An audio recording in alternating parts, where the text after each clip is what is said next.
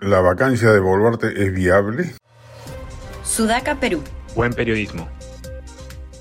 La izquierda peruana, fracasado su intento de tomar el poder por la vía de la protesta social violenta, ahora ha elegido el mecanismo de la denuncia periodística y la agitación parlamentaria vacadora para traerse abajo un gobierno del que abominan y al cual les conviene oponerse para buscar reciclarse del inmenso desprestigio que arrastra por haberse plegado incondicionalmente a las trapacerías de Pedro Castillo.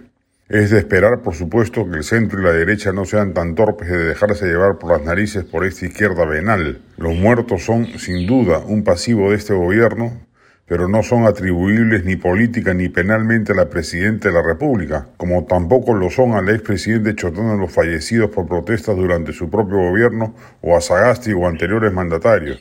No es este un gobierno tecnocráticamente muy eficaz, lo vemos con el tema de los desastres naturales.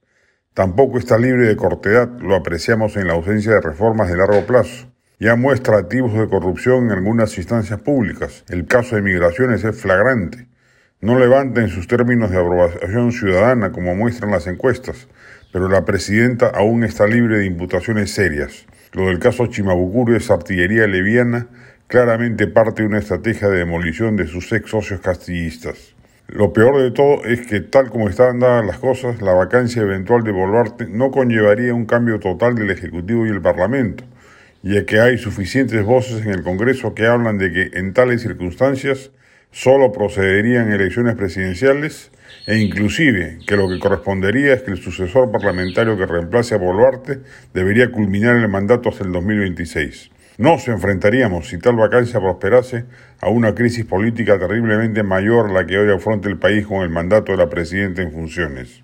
Hoy por hoy, salvo que suceda algo extraordinario, una explosión social o un caso de corrupción serio que toque a la presidenta, lo que más le conviene al país es cierta estabilidad y ello pasa porque de dure hasta el 2026 y a hacer votos porque mejore ostensiblemente su hasta ahora mediocre gestión.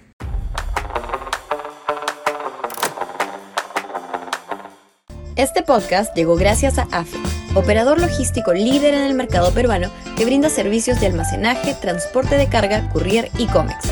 Los puedes ubicar en www.afe.pe.